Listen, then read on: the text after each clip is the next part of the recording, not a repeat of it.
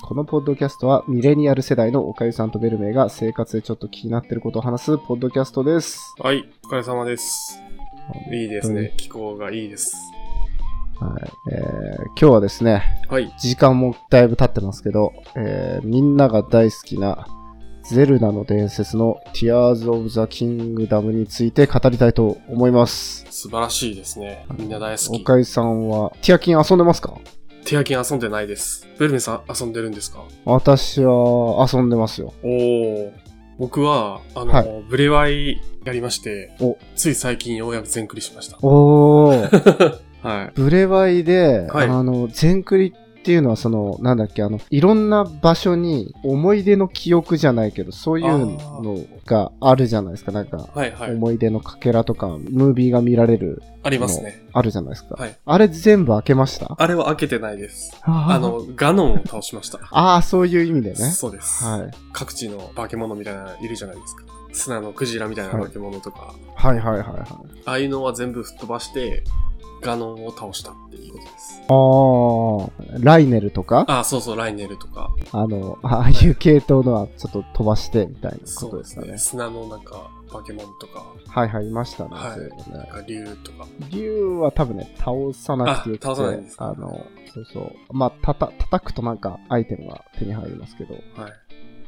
いや、というのもですね、はいはい。ブレイワイ始めたんが、1年以上前なんですけど、はい、ちょくちょくやってて、はいはい。真珠を4体集めるじゃないですか。で、最後、ガノンに挑むんですけど、そのガノンに挑む手前で、ゼルダの世界をブラブラして楽しんでたんですよ。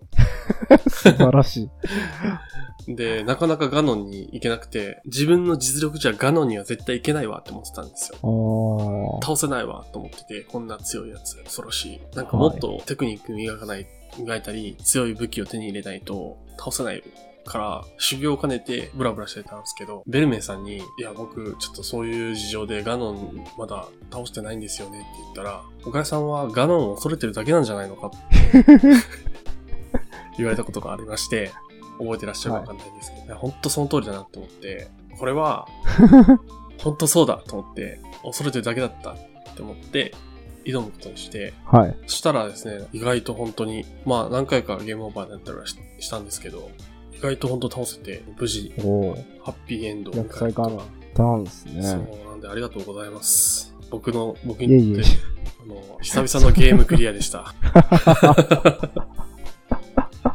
いやでもあれですね、ぜひ、あの、各地の、なんだっけ、あの、まあ、攻略サイト見ながらでも全然いいんで、はい各。地の、なんだっけ、ムービはいー。かなんかを、やっぱりあれですね、解放してほしいですね。ああ、そうなんですね。それもいいんですね。ははい。あれが、い。やっぱりストーリーを全部堪能できるんですよ。ああ、そうなんですね。あ、こういう理由だったんだ、みたいなね。はあ。なんか、あで、あれを全部開けてから、なガノン倒すと、ちょっとこう、感慨深、感動がちょっとまた違うみたいな。わあ、そうだったんですね。そう。もうワンステップちょっと感動するみたいな。ああ、でたもだねね、、私も、クリアしたのもう6年、スイッチ出た時に同時発売ぐらいなんですよね、確かね。そうでしたね。だから、その時に遊んでて、もう6年以上前なんで、ほとんど覚えてないんですよ、もう。そうですよね。普通、そうですよね。ぜひ、あれですね、全部あの、開けてからティアキンを遊んでほしいですね。ああ、そうなんですね。つながりがある。つながりあります。ほうあの、まあ、開けなくても大丈夫かも。まあ、大丈夫とは、大丈夫だとは思いますけど、はいやっぱ開けた方が、あの、もっと感動は増すんじゃないかなあそうなんですと。ね。ストーリーがもっとわかる分だ け。見ればよかったな。でも今からもうガノン倒しちゃったんで、もうもう一度あのゲームを起動してやろうっていうあれがないですよね。まあ、私はとりあえずあの、はいブレワイ、はい。ブレワイじゃないや、ティアキンは、はい。一応メインストーリー全部クリアして、真のエンディングみたいなのもあって、ティアキンだと。おー、クリアしたんですそうね。なんですよ、なんか。そう、一応その思い出みたいな要素も、あの、各地に散らばってる思い出みたいな要素も、ティアキンにはあって、はい。あの、あまり言うとネタバレなんで言わないですけど、テ ィアキンにあって、はい。それで全部ストーリー見て、クリアしたんで、あの、エンディングのスタッフロールの後にまた、ムービーがあって、それもちゃんと見て、1ヶ月ぐらいかかりましたけど、へー。それも見たクリアをしました。すごいですね。結構早いんじゃないですかね。どうなんですかって。いやいや、全然早くないと思いますよ。あ の、そう全然早くないと思います。えー遊んでみてどうでしたいや、やっぱね、ブレワイもそうでしたけど、ブレワイよりもさらに輪をかけて世界の作り込みが方が凄まじいなと思いましたね。へえ、そうな本んですか。当に。ブレワイもそうですよけど、ね、おかゆさんもなんか、暮らしてたみたいなことを言ってましたけど、はい。あの、ね、あの、やっぱメインストーリー放り出して、もう洞窟潜って宝取ったりとか、うん。ね、敵倒して装備ゲットしたりとか、そういうのやっぱりね、道草食っちゃうんでね、やっぱなんだかんだね。ですよね。それが面白いですよね。なんか結そうなん構、ですそう、よ普通ゲームってクリアに向かってみんな進んでいくんですけど、なんかブレイブラブラしてるのが本当楽しいっていう、そうですよ。ね。あん中になんか暮らして、か狩りをしてっていうか、 暮らしてるのは普通に楽しいっすよね。ねえ、クラス、確かにその通りですね。うんなんかそのブレアイと違ってどういう世界があれなんですかより良くなってるっていうか。いや、ブレワイよりも、はいまず、若干ネタバレかもしれないですけど、はい基本ハイラルの国なんですよ。ブレワイと同じはい。はい、なるほど場所なんですけど、はい今度は、地底とはい。空にも島があって、はい、はい、はい。空、空島もあって、ほう。単純にマップが 3, 三倍なんですよね。ええなんていうか、マップの広さ。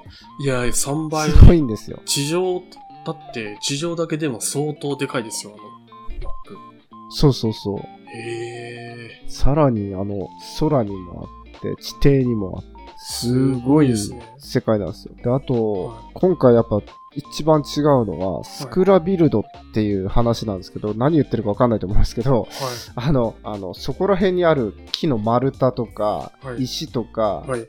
そういうのを自分たちで組み合わせて、糊みたいにくっつけたりできるんですよ。ペタペタペタって。はい。はい。はい。で、それをくっつけて、はいあの、例えば板を3枚とかくっつけて橋を作ったりとか、お紐に丸いボールくっつけて振り子にしたりとか、おおで、そういうビルドするなんかーはい。能力があって、はい。で、さらにロケットとかそういうアイテムもあって、ロケットとかレーザービームとか、なんかセンサーとあか、現敵を検現代知する的センサーなとか、科学技術もあるんですね。そうなんですよ。へえ。それをなんか組み合わせて、なんか私はそこまでやってないですけど、自動攻撃ロボットとか作ってる人がいて、ああ、もうマインクラフトの世界ですね、それ。へそうそうそう、いや、ほんとそうなんですよ。 え。で、あと飛行機とかも作れるんですよね。あの、もう攻略の過程で作らされたりするんですけど、飛行機みたいな。でほ、うバッテリーみたいな概念があって、はいバッテリーが続く限りこう、飛んでいけるみたいな、へえ。そういうこと。もできたり。ブレワイだったら、滑空は、あの、なんだパラセール、あ、そう、パラセール。ール。パラセールもあるんですけど、はいそれにプラスアルファ、扇風機みたいなのつけて、ほう。横に飛ぶ飛行機みたいなのも、遠くまで行けちゃう。そうなんです。へえ。え、それやっちゃったらもう、どこでも行け、行けちゃう感じになっちゃいますけど。そうなんですよ。どこでも行けるんですけど、はいバッテリーみたいな話もあって、いバッテリーが途中で切れちゃうとか。はい。まあもちろん本当にイコドームは本当上まで行けんですけどね。空島まで。はいはい。へえ。だからそうやらせれてもはい大丈夫なゲームになってるんですよね。すごいなぁすごいですね。なんか、ブレワイは絶妙に今行ってはいけないところには行けなくなってて、あれでしたけど、ねそうっすよね。えそれがより自由度を高めた上で、ちゃんとそういう設計になってる。そうそう。すごいんですよ。YouTube とか見ると、は本当に敵を自動攻撃するロボットとか作って、い。はい。ライネルを倒すとかやってたりして、ライネルそれで倒す、倒しちゃうんだ。そう、ビームのなんか装置をたくさんつつけて、ビーッなんかビームで攻撃したりして。 へえ。じゃあもうあれですね、ガードジャストとか、そういうテクニックはいらないんですかいや、でもまあ、あれば便利ですけど、はいあの、短時間クリアする人はもう本当にそういう必須のスキルですけどねは、いそれはね。えなんか逆にその、まあ結構期待が高かったと思うんですけど、もう何年もね、経ってて、なんか不安とか、その期待裏切られたこととかってあるんですかでまあ、期待裏切られたまで言うと言い過ぎかもしれないですけど、はい。まあ、同じ土地とか、あのは似たような敵とか、あ、はい。でライライネルさんも再登場しますし、まあ、はいせめてそういうとこぐらいですかね、強いて言うならね、なんか、少し残念かもしれないですね。うーん似たような攻撃パターンだったりとか、ああ。まあ、それもいいんですけどね、別にね。あ、いいんですね。はい。まあまあ、あの懐かしいっちゃ懐かしいな、みたいな。あ、こんなのいたな、みたいな。ありますけどね。ああ、なるほど。なんか空使って地底使っちゃったらもう次はどうなんですかねもう別のマップになっちゃうしかないのかなっていう気がするんですけど。そうっすよね。もうそこ、もうね、空も地底もってなったらね、もう次回作もしね、期待するなら、はい。一回ちょっとハイラルから離れて、はい。全然違う世界作ってほしいな、みたいなのはちょっとありますよね。うん。まあ、あの、ドラゴンボールのあれじゃないですけどね、ハイラルと鏡写しのもう一個世界作ってもいいかもしれないあですけど。あ、別の星みたいな。それを行き来するみたいな ね。そうそうそうそう。はいねそれか、近代的なはい。描写っつうかね、基本やっぱちょっとのどかな、中世みたいな感じもあるじゃないですか、なんか、ありますね世界観はい。的には。もう逆にもう思い切って振り切って、はいあのニューヨークみたいな都市の中をリンクが動き回るとか、はいはいはいはい。もっと未来の宇宙ステーションとか。あーそれも面白そうだけど、どうなんだろう。いやいや、スパイダーマンみたいになっちゃい ますよ。なっちゃいますね。 ストーリー、なんか、そこで剣振り回してるのも変な感じがするのかな、やっぱり。そうそう、まあ、ガトリングガン撃たれてもちょっと興ざめしそうな気もするんでね、あの、リンクにね。そうですね。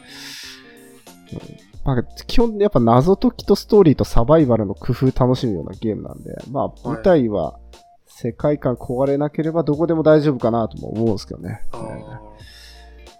確かにね。まあ、そのギリギリのね、あの、壊れるか壊れないかの線を攻めてもいいのかなともちょっと思いますけど。うん、確かにね。昔からゼルダといえば謎解きですよね。そうですよね。うん、スクラビルドで結構謎解きかなり難しくなってそうだ。そう、ただまあ知恵の輪みたいな感じですよね。やっぱね、今までもそうでしたけど。うん可能性が割と親切設計です。あそうです、そうです。可能性広がってまですすよ。よね。なんかこのアイテム持っていかないといけないみたいなことがあったりすると、そうです。